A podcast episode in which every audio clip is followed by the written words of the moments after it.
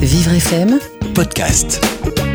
Alors le dernier témoin nous parlait justement dessus du temps suspendu, et ben c'est exactement ce qui se passe quand on rejoint euh, Billy Ferrand dans l'est de la France. Bonjour Billy. Bonjour Frédéric, bonjour Thierry. Alors vous avez eu trois jours pour réfléchir à, à, à, cette, à cette thématique de l'impact psychique du confinement sur les personnes déjà fragiles. Oui, et puis euh, faut dire que l'allocution du président euh, m'a plutôt inspiré euh, hier soir. Alors même si on s'en doutait, euh, il faut dire que ça a quand même un peu jeté un, petit froid hein, dans les chaumières. À chaque case cochée du calendrier, la couleur des sentiments prend une nuance un peu plus pâle, un peu plus morne. Si c'était grisant il y a quelque temps, ce n'est plus que gris dorénavant. On se sent aussi éteint que le tapis de feuilles mortes qui jonche le, trottoir, de la rue d'en face. Dans notre petit cocon, tout se décolore doucement, tranquillement.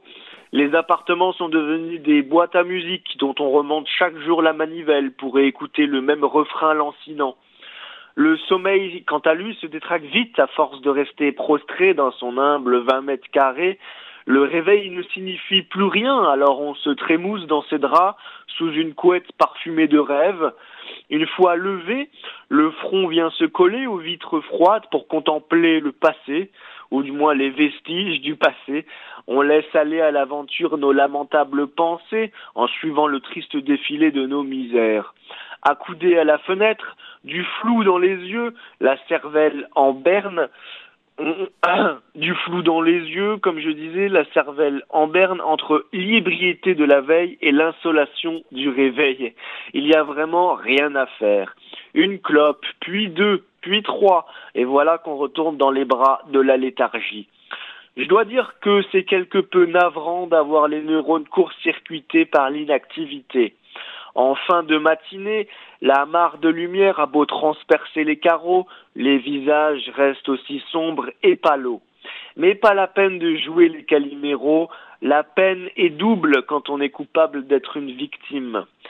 D'ailleurs, les disputes vont bon train sur les rails du couple, et c'est quand on s'envoie des giclées de postillons à la figure qu'on se rend compte qu'on fait partie de la race des rustres dont les plus bas instincts dominent. Encore une journée à affronter l'insupportable dulciné. Au début du confinement, les rires francs jetaient de la joie jusqu'à ce que la routine se fripe et blase jusqu'à la moelle. Le petit logement sonne creux dans les occupations microscopiques, les pièces sont semées de souvenirs, et on se surprend parfois à pleurer comme des sources dans le silence des morgues. Pourtant, c'est sous ce même toit conjugal qu'un fil s'est tissé entre nos yeux, celui de nos voeux. Malheureusement, on se détache vite quand on devient fou allié. On parcourt sans saveur les détours et contours, les plis et replis de nos corps où jadis se plaisaient tant nos bouches. Qu'il paraît loin le temps où l'on se criblait de baisers comme des mitraillettes. Dorénavant, l'appétit n'est plus le même, à défaut d'être sexuel, il est plus alimentaire, mais pas besoin de prendre soin de cuisiner des légumes, puisqu'on en est nous-mêmes l'incarnation dans ces heures de mollesse où règnent en maître les graisses. Pour résumer, en seulement un mois de confinement, on a pris plus de dix ans dans la tronche et des valoches sous les yeux. Le soir, je guette le soleil descendre et il me semble saigner, comme tous ces cœurs enfermés qui ne voient pas le bout du tunnel. À ce rythme, c'est la canne à la main et le dos voûté que les confinés profiteront enfin de leur liberté. Le moins qu'on puisse dire, c'est que vous n'avez pas la cervelle en berne. Vous, Billy, on vous retrouve demain pour un nouvel instant suspendu en direct, donc continuez à vivre. Vivre FM, podcast.